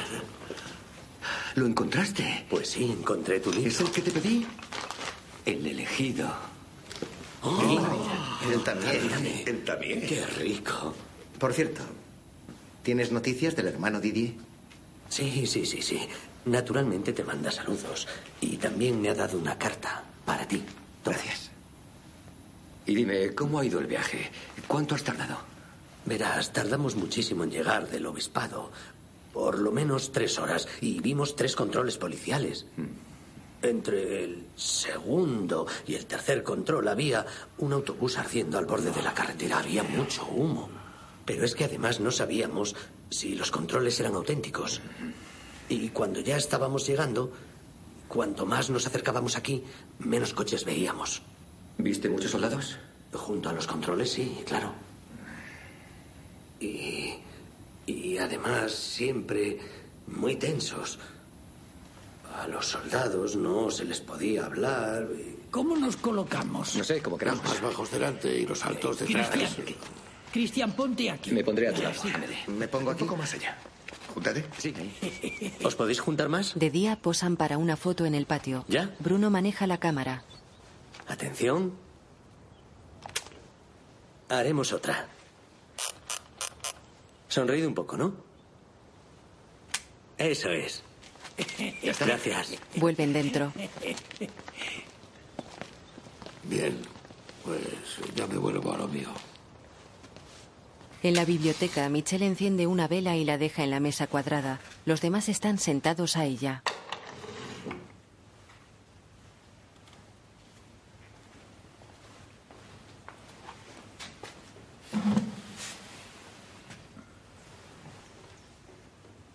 He pensado a menudo en ese momento. El momento en el que Ali Fayatia y sus hombres se marcharon.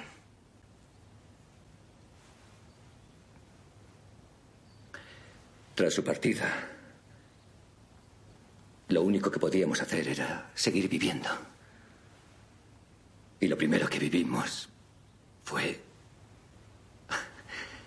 dos horas después la celebración de la vigilia y la misa de Navidad. Era lo que debíamos hacer. Y es lo que hicimos. Cantamos para, para celebrar la Navidad. Y recibimos a ese niño que se presentaba ante nosotros, totalmente indefenso y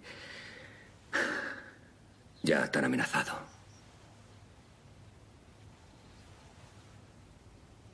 Y luego, lo que nos salvó fue el tener que asumir todas nuestras realidades cotidianas. La cocina, el jardín, los oficios, la campana, día tras día. Y así seguimos, desarmados. Y día tras día yo, mejor dicho, nosotros hemos descubierto aquello a lo que Jesucristo nos invita. Y es a nacer. Nuestra identidad de hombre va de nacimiento en nacimiento. Y de nacimiento en nacimiento nosotros mismos llegaremos a hacer nacer al Hijo de Dios que somos. Porque la encarnación para nosotros es dejar que la realidad filial de Jesús se encarne en nuestra humanidad. El misterio de la encarnación reside en lo que vamos a vivir. Así es como se enraiza lo que ya hemos vivido aquí y lo que nos queda por vivir aún. En la capilla. Todo el que procure preservar su vida la perderá. Y todo el que la pierda la conservará. Celestán oficia la misa. Os digo que en aquella noche estarán dos en una cama. Uno será tomado y el otro será dejado. Estarán dos mujeres moliendo en el mismo lugar. Una será tomada y la otra será dejada. Los discípulos le preguntaron, ¿pero dónde, Señor? Y él les dijo, donde esté el cuerpo, allí también se juntarán los buitres. Cierra los evangelios y los levanta en alto. Aclamemos la palabra de Dios. Gloria a ti, Señor Jesús. Deja el libro en el ambón. Celestán da la comunión a los monjes. El cuerpo de Cristo. Amén.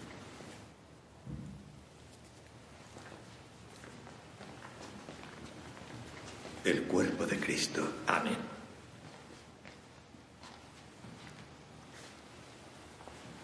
Celestán se coloca tras el altar, después en el refectorio.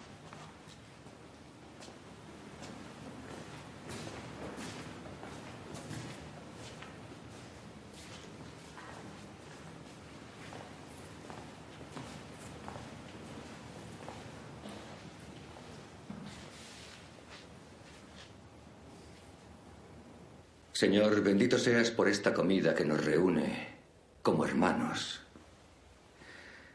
Ahora y por los siglos de los siglos. Amén. Amén.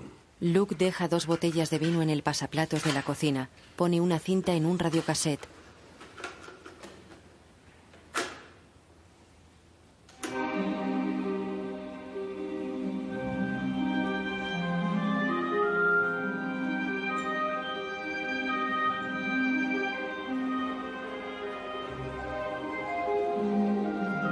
Las dos botellas y se acerca lentamente a la mesa. Deja las dos botellas.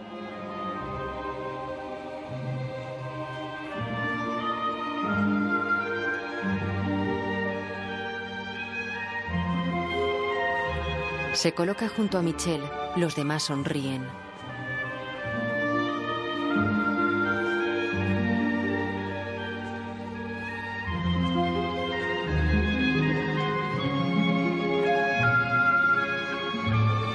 Se sientan.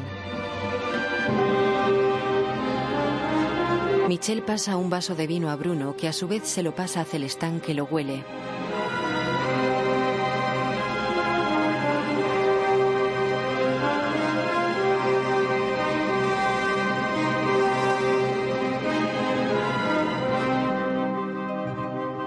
Cristian sonríe y mira a los demás que también sonríen mientras prueban el vino.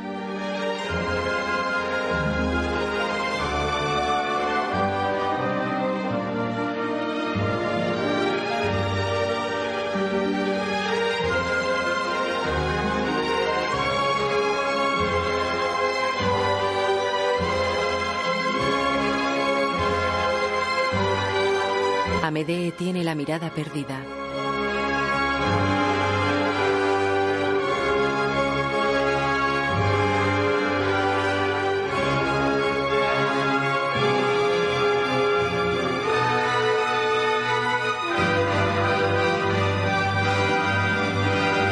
Poco a poco entristecen el gesto pensativos.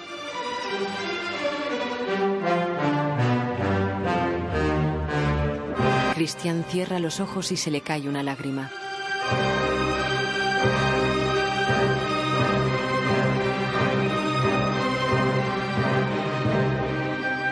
Miran al frente con gesto preocupado.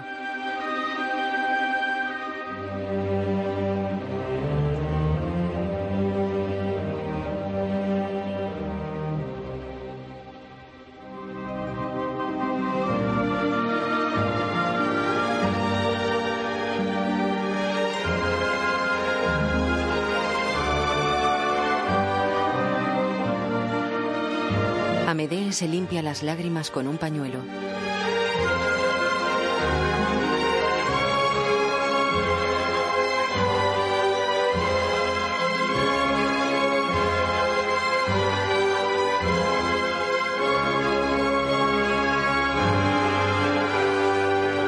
Todos escuchan emocionados y pensativos.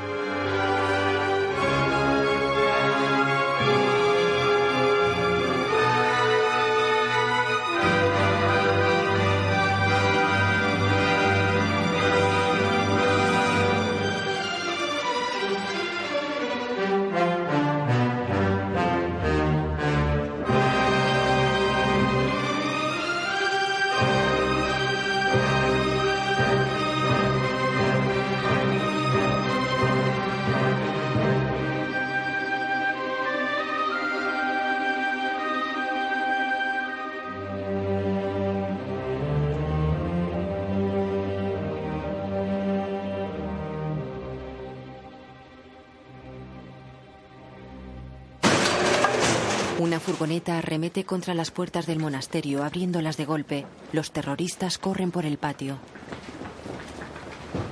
Golpean las puertas y ventanas. Suben corriendo las escaleras.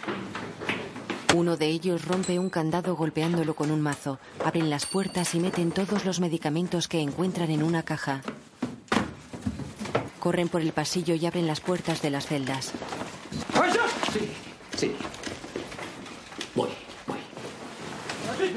Paul enciende la luz de su celda. Amedee se esconde debajo de la cama.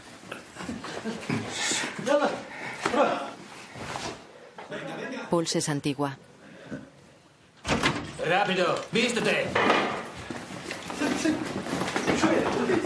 Lo sacan de las celdas.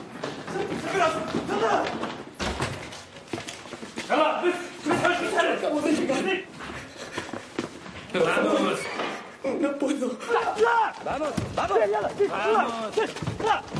Vamos.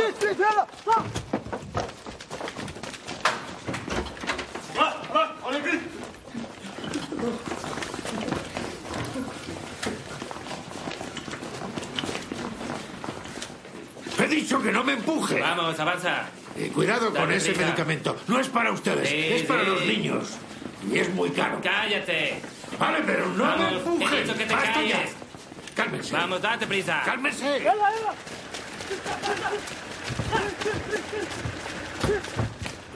Despacio, despacio. Tranquilos.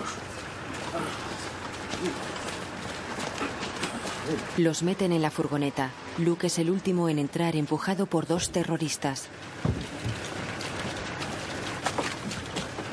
Cierran las puertas y se montan en los vehículos.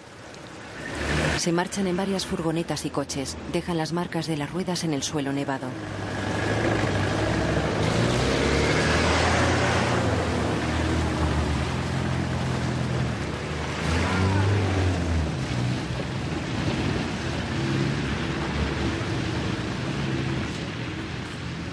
Amedee apoya su mano en el somier y se asoma asustado.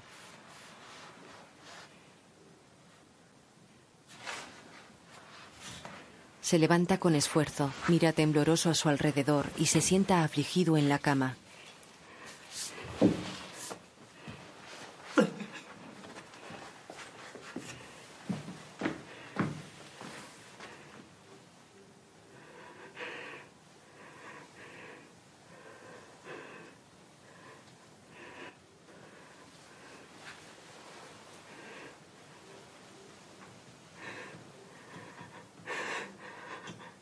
Camina apesadumbrado por el patio y abrigado con una manta.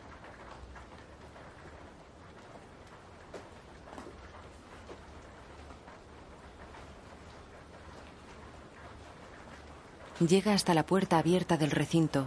Jean-Pierre mira al exterior.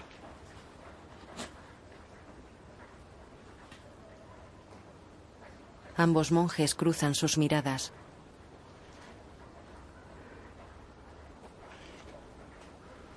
Se abrazan.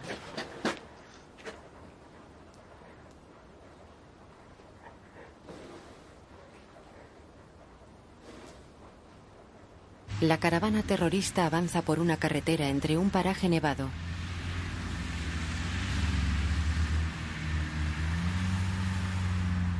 En un zulo, Soy el hermano Paul, monje del monasterio del Atlas, y me encuentro bien de salud.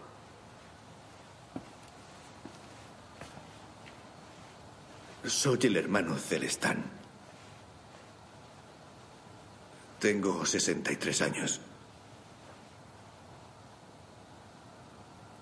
Soy monje del monasterio del Atlas. Me encuentro bien de salud. Te toca, Luke. un terrorista les graba con un micro. Pues... Yo soy el hermano Luke del monasterio del Atlas. sí. Eh, Estoy al tanto de lo que informan los medios y he sido secuestrado junto a mis compañeros por la llamada... ¿Cómo se llama? Islamir. Llama Islamir. Sí, eso es. Ya está. Ahora tú, Cristian. Le dan un papel que Cristian lee. Le alumbran con una lámpara de gas.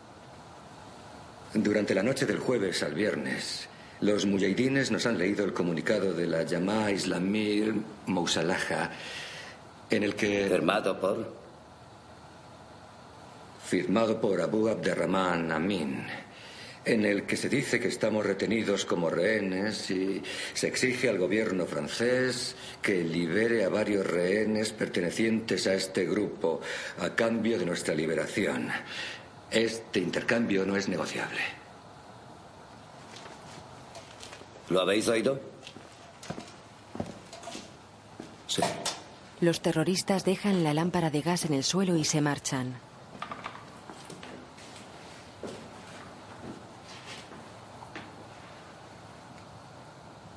Cristian habla en off sobre imágenes de los monjes en el Zulo y luego del bosque nevado, del cementerio cercano y del monasterio vacío. Si sucediera que un día, y ese día podría ser hoy, fuese víctima del terrorismo que parece querer abarcar en este momento a todos los extranjeros que vivimos aquí, quisiera que mi comunidad, mi iglesia, mi familia, recuerden que mi vida estaba entregada a Dios y a este país.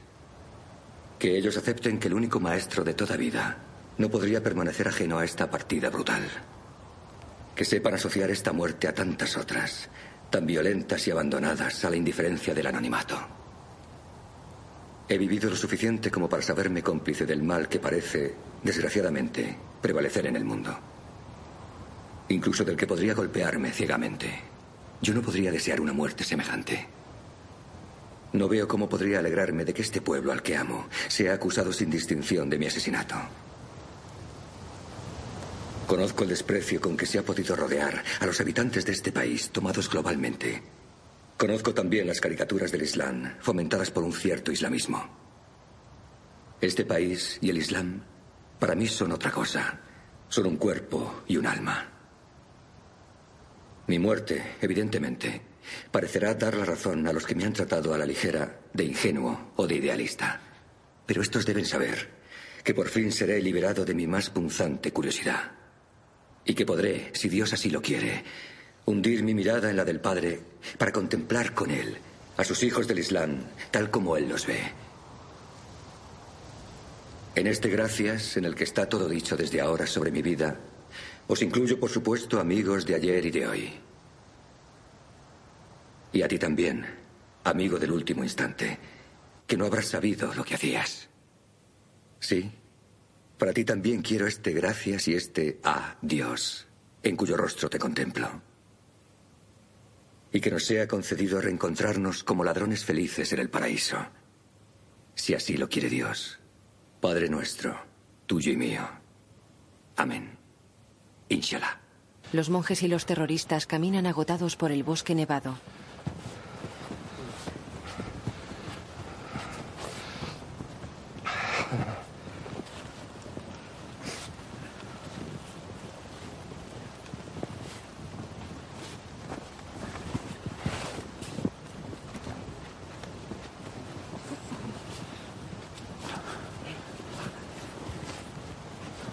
Bruno llora.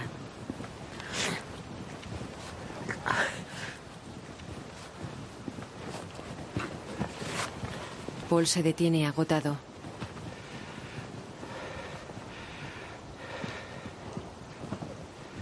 Sigue. Cristian ayuda a Luke, que camina con dificultad y abrigado con una manta.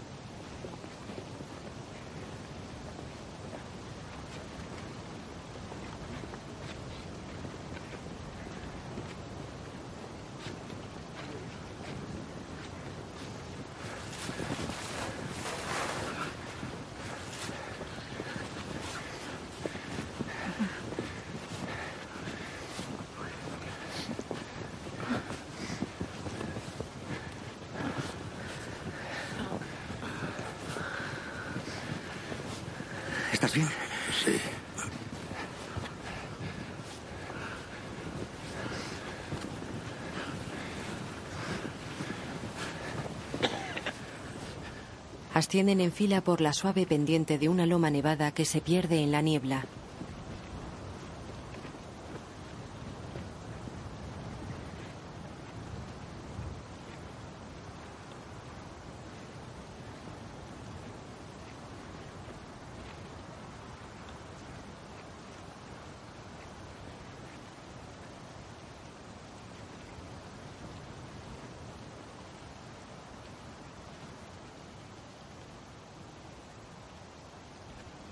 Poco a poco se internan en la niebla hasta desaparecer.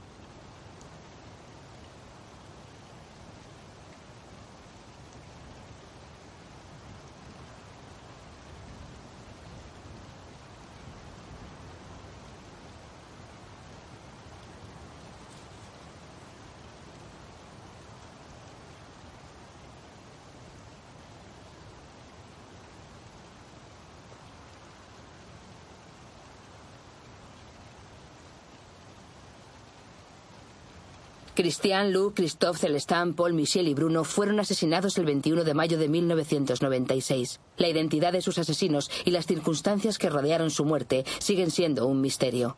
Amédée murió el 27 de julio de 2008. Jean-Pierre sigue vivo, ahora tiene 86 años.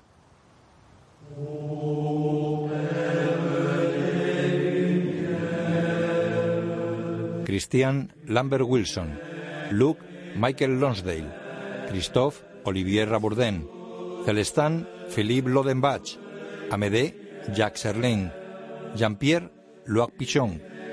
Michel, Xavier Malí. Paul, Jean-Marie Fren. Nureddin, Abdelhafid Metalsi. Rabia, Sabrina Usani. Omar, Abdallah Mundi. Bruno, Olivier Perrier. Ali Fayatia, Farid Larbi. Guión audiodescriptivo en sistema UDESC, escrito y sonorizado en Aristia Producciones.